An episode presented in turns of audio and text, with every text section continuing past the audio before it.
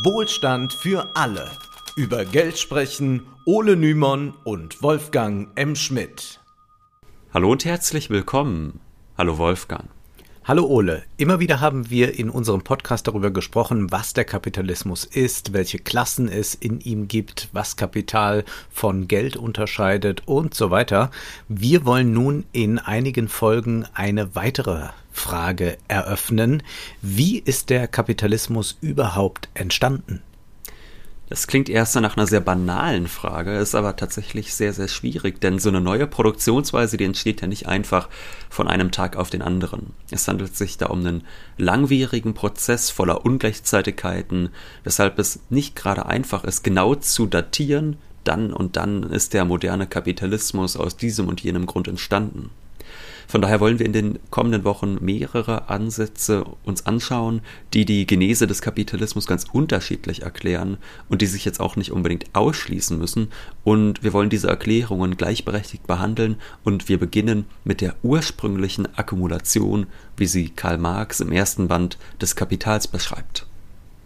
Was man bei dieser Betrachtungsweise oder bei den verschiedenen Betrachtungsweisen dann auch lernen kann, ist, dass es natürlich nie wie in den Verschwörungstheorien diesen einen Mann gibt, der den Hebel umlegt und dann passiert das und das, sondern es ist weitaus komplexer und, was eigentlich auch äh, ganz interessant ist, wie äh, zählebig Altes sein kann, äh, mhm. wie es aber dann abgelöst wird von Neuem, was alles da mit reinspielt und wir werden auch jetzt in dieser Episode merken, dass da einiges reinspielt, also dass es da nicht einfach ein paar findige Unternehmer oder so gibt, die einfach sagten, Mensch, äh, Kapitalismus wäre doch ein tolles System. Nein, Tatsächlich, man sieht ja auch, man sieht ja auch, äh, wie alte Formen weiterleben. Also die ja. Handwerkszünfte des Mittelalters beispielsweise, das ist ja auch etwas, was in einigen Formen bis heute noch überlebt und von daher, aber das äh, variiert natürlich jetzt auch von Kulturraum zu Kulturraum, von Land zu Land und von daher kann man sich das jetzt nicht als so eine geradlinige Bewegung vorstellen. Sprechen wir also über die ursprüngliche Akkumulation, die steht zu lesen im ersten Band des Kapitals und zwar am Ende. Nachdem Marx also grundlegend untersucht hat, wie der Kapitalismus funktioniert, nachdem Marx die wahren Geld- und Kapitalformen untersucht hat, nachdem er beschrieben hat, wie um den Arbeitstag gekämpft wird und wie die Konkurrenz zwischen den Kapitalisten aussieht, wird er noch einmal grundsätzlich. Denn diese Formen hat er in seiner Analyse bislang einfach vorausgesetzt. Ja, und jetzt geht es darum, sie historisch zu rekonstruieren und nicht nur analytisch. Und der Begriff der Akkumulation, also der Anhäufung, der mag einigen bekannt sein. Das Kapital, so Marx, will immer weiter reinvestiert und akkumuliert werden, denn Kapital ist der Wert, der verwertet werden soll. Stellen sich nur ein paar Fragen. Ja, woher kam denn überhaupt das erste Kapital? Woher kamen denn die ersten Lohnarbeiter, derer es ja bekanntlich auch bedarf, um für die Verwertung des Kapitals zu sorgen? Um die Akkumulation des Kapitals zu verstehen, die sich ja auch bis heute vor unserer aller Augen vollzieht, muss also die vorherige, die ursprüngliche Akkumulation erklärt werden. Also der Prozess, der für das Ende der feudalen Produktionsweise gesorgt hat und der dafür gesorgt hat, dass sich in den Händen einiger weniger überhaupt erstmal sowas wie Kapital befindet.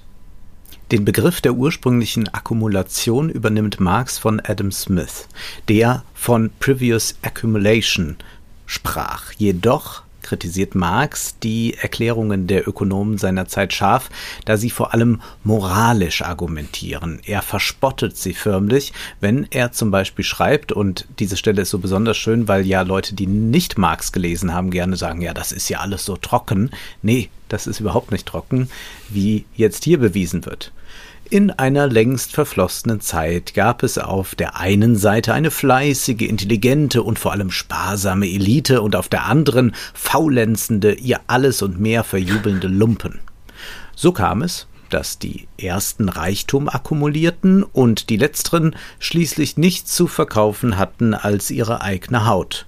Und von diesem Sündenfall datiert die Armut der großen Masse, die immer noch aller Arbeit zum Trotz nicht zu verkaufen hatte als sich selbst und der Reichtum der wenigen, der fortwährend wächst, obgleich sie längst aufgehört haben zu arbeiten. Ja, so zumindest erklären die klassischen Ökonomen laut Marx die Entstehung des Kapitalismus Und auch heute sind wir davon jetzt gar nicht so weit entfernt. Also wenn zum Beispiel Ökonomen uns erzählen, dass Vermögen immer durch Ersparnis entstanden sei, hm, da klingt das ja eigentlich relativ ähnlich. Also wenn man sich zum Beispiel Hans-Werner Sinn ansieht, wenn er mal wieder einen Auftritt hat, dann liebt er ja solche Geschichten über die Sparsamkeit des Kapitals. Da heißt es dann immer, ja, das ist ja äh, vorheriges Einkommen, das nicht konsumiert, sondern angespart worden ist, das ist eigentlich das Vermögen. Und das hat dir ja zum Beispiel neulich, äh, Wolfgang, auch ein Familienunternehmer weismachen ja. wollen, als du mit dem bei 13 Fragen diskutiert hast. Ja, das und, ist sehr schön, dass man dann immer wieder so auch hört, dass äh, die Kindeskinder, die ja. jetzt erben, ja nur erben können, weil die Eltern so sparsam waren. Und das heißt ja dann auch immer, naja, die, die nichts erben, da sind halt die Eltern so drauf gewesen, dass sie immer gleich die gesamte Lohntüte verprasst haben. Äh, und deswegen ist halt nichts da. Ja, das sind immer so schöne harmonische Erklärungen. Da hat sich der mhm. eine gut verhalten, der andere nicht. Und da hat der andere sich ein bisschen tatkräftiger angestellt und dadurch haben wir jetzt einfach diese Ungleichheit. Auch bei mir in der Uni ist es eigentlich gar nicht so viel anders. Da lernt man auch nicht, wie der Kapitalismus entstanden ist. Da gibt es eher so pseudologische Erklärungen. Also, dass man dann sagt, äh, Arbeitsteilung ist gut. Ne? Wenn man Arbeitsteilung betreibt, dann kann mehr produziert werden wenn Adam und Eva Äpfel und Birnen produzieren und jeder produziert beides, dann kommt nicht so viel raus, wie wenn jeder sich auf einen spezialisiert und dann tauscht man mhm. und dann haben alle mehr, so das ist ja die Logik und dann sagt man ja, diese Arbeitsteilung zwischen Kapital und Arbeit, das ist eigentlich auch nur eine besondere Form der Arbeitsteilung, die sich da fortsetzt. Äh, das ist einfach eine logische Schlussfolgerung quasi, die sich ganz harmonisch ergibt. Das ist natürlich völlig infantil. Ja, es ist alles ein bisschen anders gelaufen und bei der politischen Ökonomie aus der Zeit von Marx ist das auch schon zu beobachten, dass da sehr, sehr eigenartig argumentiert wird. Also wenn wir uns heute über Hans-Werner Sinn und Co. aufregen, können wir uns immer sagen, Marx hat sich auch schon mit solchen Geistern herumplagen müssen. Er schreibt, sobald die Eigentumsfrage ins Spiel kommt, wird es heilige Pflicht, den Standpunkt der Kinderfibel als den allen Altersklassen und Entwicklungsstufen allein gerechten festzuhalten. In der wirklichen Geschichte spielen bekanntlich Eroberung, Unterjochung, Raubmord, kurz Gewalt die große Rolle. In der sanften politischen Ökonomie herrschte von jeher die Idylle. Recht und Arbeit waren von jeher die einzigen Bereicherungsmittel. In der Tat sind die Methoden der ursprünglichen Akkumulation alles andere, nur nicht idyllisch. Erinnern wir uns, dass wir in Folge 56 über die Klassen im Kapitalismus gelernt haben. Auf der einen Seite gibt es Kapitalisten, auf der anderen Seite Arbeiter. Es war im Feudalismus natürlich völlig anders. Dort gab es ganz andere Abhängigkeitsbeziehungen in der Produktion, zum Beispiel zwischen Feudalherren und Leibeigenen. Lohnarbeiter gab es zu dieser Zeit kaum. Es muss also einen Prozess gegeben haben, der diese alten feudalen Herrschaftsbeziehungen zerschlagen und neue Klassen geschaffen hat. Und diesen Prozess, der alles andere nur nicht idyllisch ist, dem spürt Marx nun nach. Er schreibt, der Ausgangspunkt der Entwicklung, die sowohl den Lohnarbeiter wie den Kapitalisten erzeugt, war die Knechtschaft des Arbeiters. Der Fortgang bestand in einem Fortwechsel dieser Knechtung, in der Verwandlung der feudalen in kapitalistische Exploitation. Und dieser Formwechsel liegt laut Marx gar nicht so weit zurück. Die kapitalistische Produktion finden wir schon in einigen Städten am Mittelmeer im 14., 15. Jahrhundert. Allerdings kann man erst ab dem 16. Jahrhundert von einer kapitalistischen Ära sprechen. Interessanterweise ist die Aufhebung der Leibeigenschaft aber dann schon vollbracht gewesen. Und als Beispiel nennt Marx nun England. Da ist die Leibeigenschaft bereits am Ende des 14. Jahrhunderts faktisch verschwunden und in den folgenden Jahrhunderten kommt es laut Marx zu einer Expropriation des Landvolks von Grund und Boden die findet jetzt nicht überall genau gleich statt. Wir haben es vorhin schon erwähnt, es gibt äh, kulturelle Unterschiede, es gibt politische Unterschiede zwischen den Ländern. Also diese Entwicklung vom Feudalismus hin zum Kapitalismus, die vollzieht sich nicht überall gleich. Und von daher ist für Marx England eigentlich so das reine Paradebeispiel, äh, an dem man dann andere messen kann für die Expropriation der Allgemeinheit. Expropriation, das bedeutet auf Deutsch nichts anderes als Enteignung und das ist gewissermaßen die Marxische Pointe. Das Privateigentum selbst beruht auf Enteignung. Ja, kann man jetzt auch mal wieder in Anschlag bringen. Wir haben ja da ein paar Enteignungsdebatten und äh, fast alle Politiker scheuen sich, da sich mal zu, zu bekennen. Aber das Privateigentum selbst beruht eigentlich auf Enteignung. Und was ist damit gemeint? Die Mehrzahl der Bevölkerung lebte noch im 15. Jahrhundert als freie Bauern. Dann jedoch kam es zur Vertreibung dieser Bauern vom Grund und vom Boden, äh, auf dem sie ja zuvor produziert hatten aber nicht primär durch das Königshaus jetzt oder durch das Parlament, sondern durch den Feudaladel. Dazu schreibt Marx, im trotzigsten Gegensatz zu Königtum und Parlament schuf der große Feudalherr ein ungleich größeres Proletariat durch gewaltsame Verjagung der Bauernschaft von dem Grund und Boden, worauf sie denselben feudalen Rechtstitel besaß wie er selbst, und durch Usurpation ihres Gemeindelandes. Den unmittelbaren Anstoß dazu gab in England namentlich das Aufblühen der flandrischen Wollmanufaktur und das entsprechende Steigen der Wollpreise. Den alten Feudaladel hatten die großen Feudalkriege verschlungen. Der neue war ein Kind seiner Zeit, für welche Geld die Macht aller Mächte. Verwandlung von Ackerland in Schafweide ward also sein Lösungswort. Ja, also dieses Thema ähm, Eigentum ist Enteignung, das, du hast es eben schon angesprochen, das müsste mhm. man eigentlich viel größer mal thematisieren, auch in solchen Wahlkämpfen. Also auch wenn es dann immer heißt, äh, Deutsche Wohnen und Co. enteignen, äh, dann heißt es ja sofort, ja, aber das heilige Eigentum, nur irgendwo ist das ja auch mal hergekommen. Also es ja. gibt ja dieses äh, schöne Zitat von Rousseau, der mal sagte, ähm, der Erste, der ein Stück Land mit einem Zaun umgab und auf den Gedanken kam zu sagen, dies gehört mir, und der Leute fand, die einfältig genug waren, ihm zu glauben, war der eigentliche Begründer der bürgerlichen Gesellschaft. Und genauso ist es auch. Also man kann ja und noch. Und das war nicht Franziska. Giffey damals, äh, sondern das war jemand anders. Ja, und ähm, der, der, der Witz besteht ja eigentlich darin, dass man noch irgendwie versteht, okay, äh, wenn ein Unternehmen irgendwo Häuser hinbaut, dann sagt man, diesem Unternehmen gehören diese Häuser, aber spätestens beim Grund und Boden, auf dem das steht, wo ja irgendwann einmal tatsächlich irgendwer gesagt haben muss, das gehört jetzt diesem oder jenem, äh, muss es ja einmal dazu gekommen sein, dass der Staat mit seiner Gewalt eingegriffen hat und gesagt hat, dieses Eigentumsrecht, das garantieren wir jetzt. Und wenn das nicht eingehalten wird, dann schicken wir quasi die Staatsmacht oder sonst was los und das wird mhm. dann gerne ausgeblendet in dieser ganzen Harmonie. Aber du hast es eben zitiert, Wolfgang, damals war diese juristische Frage nicht so eindeutig geklärt wie heute, wo man da einfach sagt, naja, wer da notariell beglaubigt hat, dass ihm dies oder jene Grundstelle gehört, dem gehört es halt. Es war damals nicht so eindeutig, wer den Rechtstitel auf dieses Gemeindeland hatte. Waren das jetzt die Bauern, die darauf gearbeitet haben? War es der Feudaladel? Und in dieser Situation der rechtlichen Unsicherheit hat dann der Feudaladel oftmals einfach vollendete Tatsachen geschaffen. Er hat die Bauern verjagt, um auf der Ackerfläche Schafe für die Wollmanufaktur weiden zu lassen.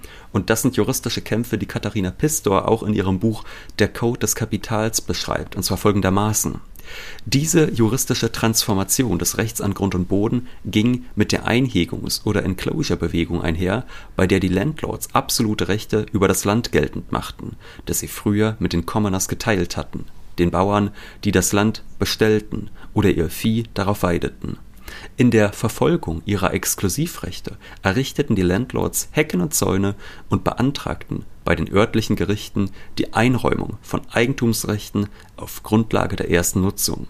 Die Commoners reagierten darauf mit dem Abriss eben jener Hecken und Zäune, pflügten das Land um, das die Landlords für die Schafbeweidung vorgesehen hatten, und riefen ebenfalls die Gerichte an das klingt nun wahrlich nicht mehr idyllisch. Nein, hier werden knallharte Interessengegensätze greifbar, die einer juristischen Klärung bedurften. Du, Ole, hast mit Katharina Pisto in der elften Folge von Wohlstand für alle Spezial unter anderem über die ursprüngliche Akkumulation gesprochen und sie hat festgestellt, dass es ein in der Geschichte häufig anzutreffender Weg ist, dass große Unternehmen bei Rechtsunsicherheit erstmal vollendete Tatsachen schaffen und dann eine Menge Profit generieren, bevor überhaupt gerichtlich geklärt ist, ob das Ganze legal ist. Genauso hat es der Feudaladel im 16. Jahrhundert in England gemacht und es ist wohl wenig überraschend, überraschend, dass er in den meisten Fällen vor Gericht dann auch Recht bekam, denn wir wissen,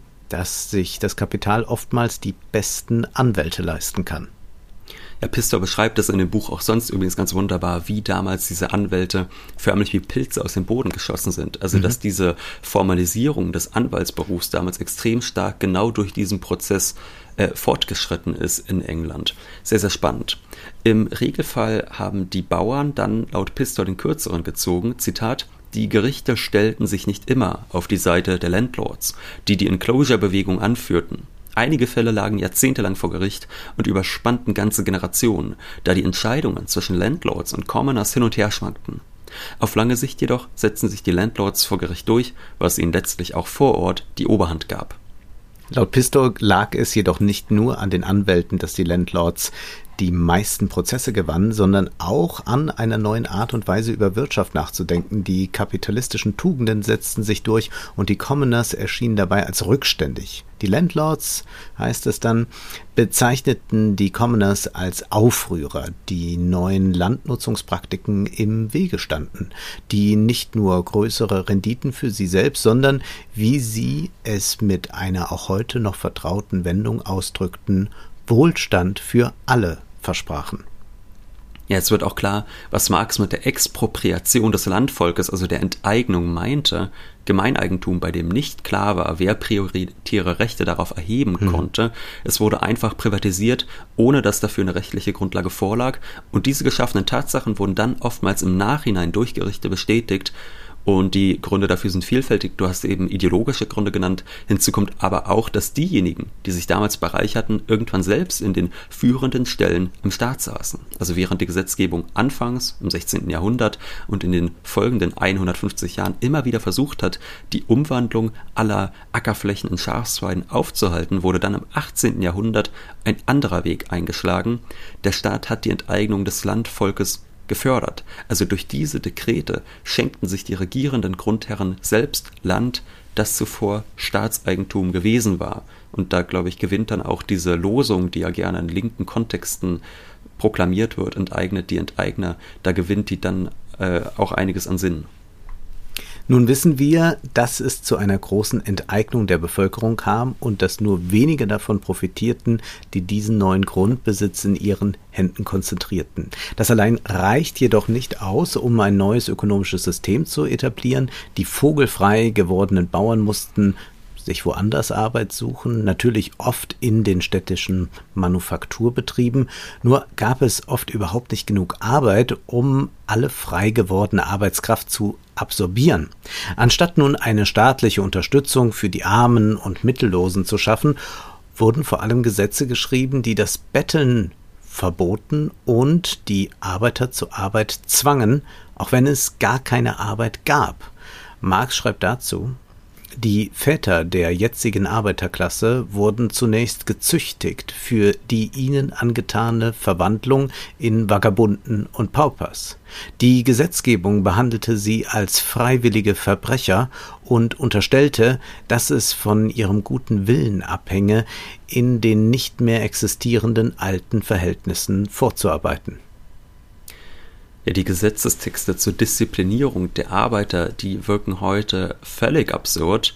Da erlauben wir uns mal zu zitieren aus einem Text von 1572.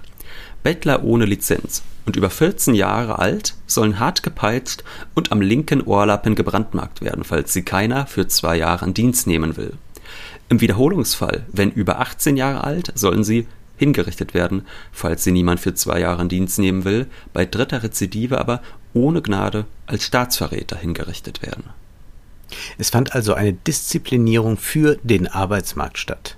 Denn zuvor hatten die Bauern und all ihre Vorfahren so einen Markt überhaupt nicht gekannt. Sie hatten ja im Regelfall unter direkten Abhängigkeitsverhältnissen auf immer demselben Flecken Erde gearbeitet. Das Wort Disziplinierung wie jetzt dieser von dir zitierte Text zeigt, ist eigentlich noch sehr moderat gewählt. Andererseits denkt man natürlich auch schon an die Disziplinargesellschaft von Foucault und so, und da passt es wieder sehr gut.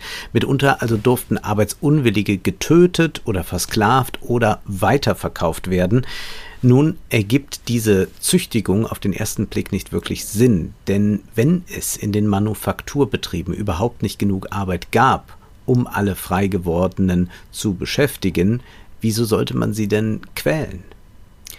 Ja, das ergibt auf den ersten Blick nicht Sinn, auf den zweiten eigentlich auch nicht richtig. Aber da geht es dann vor allem eine bestimmte Moral durchzusetzen. Auch das können wir übrigens heute wunderbar beobachten.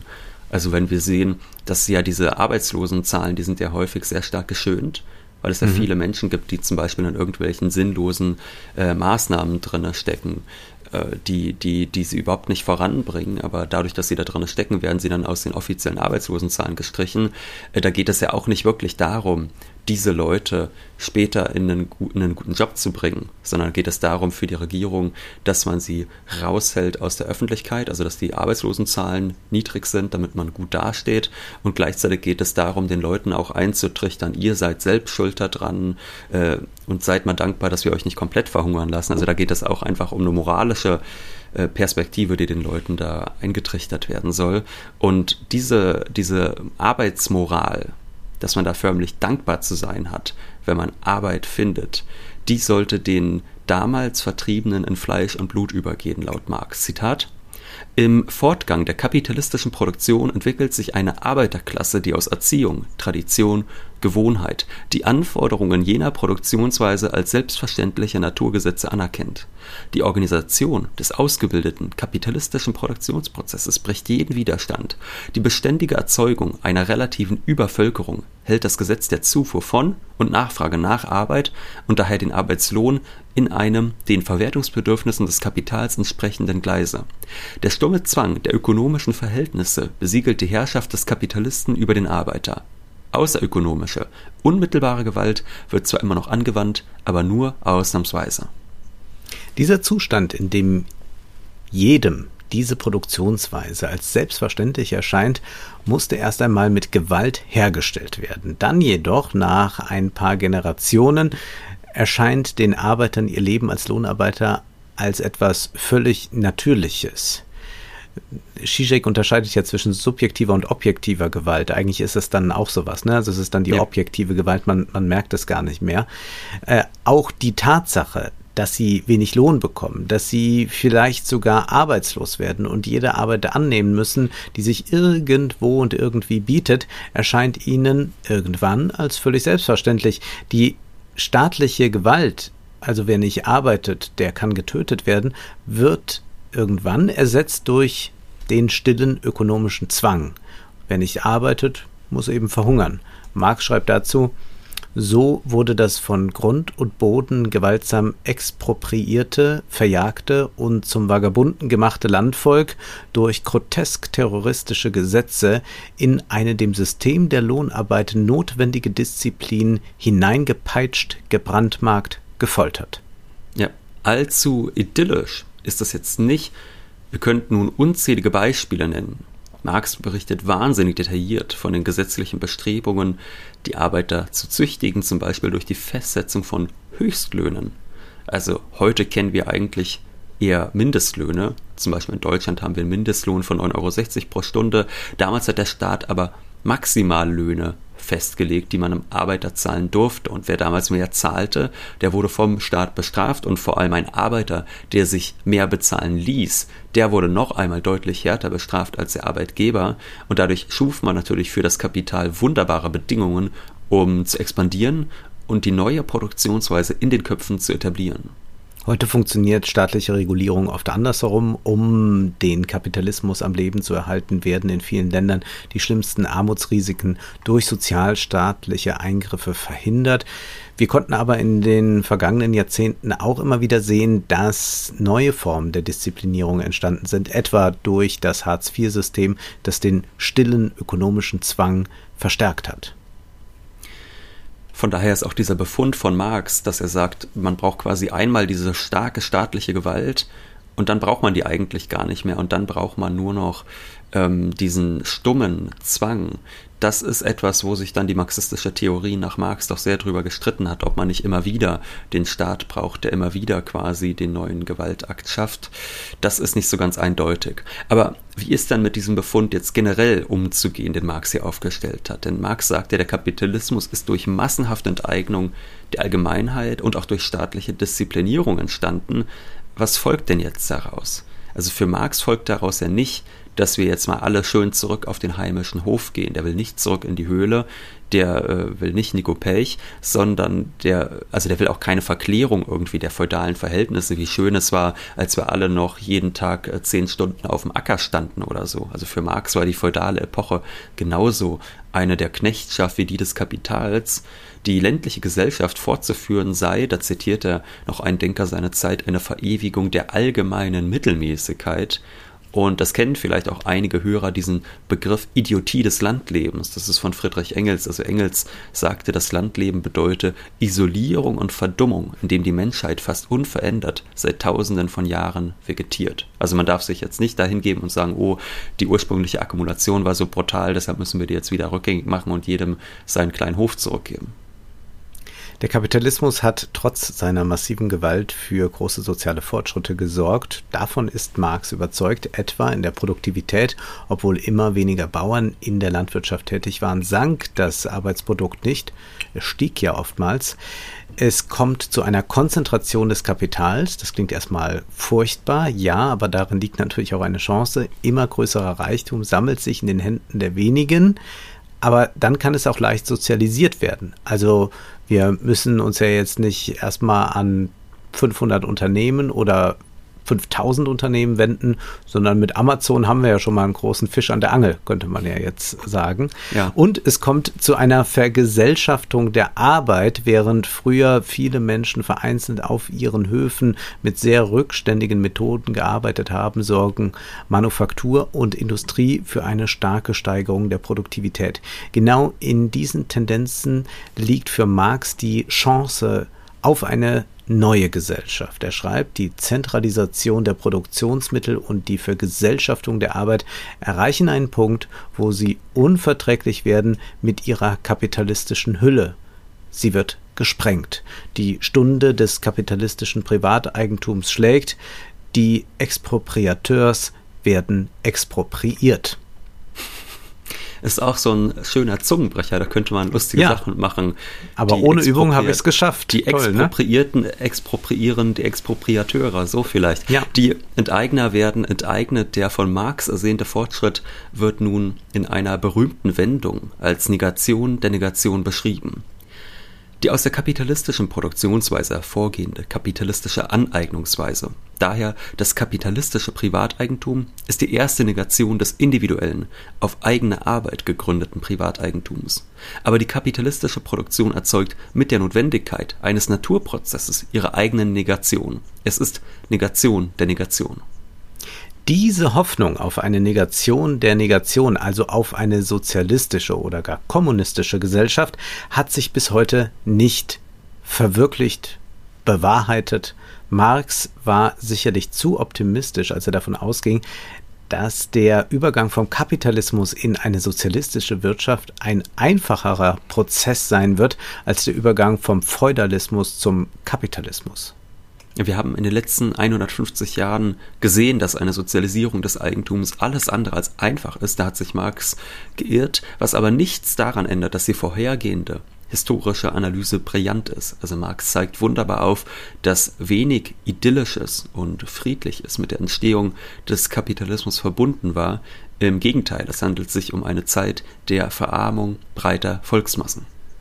Dies ist aber nicht die einzige Erklärung, wie der Kapitalismus entstanden ist. Wir werden bald auch über Max Weber und die protestantische Ethik sprechen. Nun ist aber erst einmal Schluss für heute, denn Zeit ist Geld. Prosit.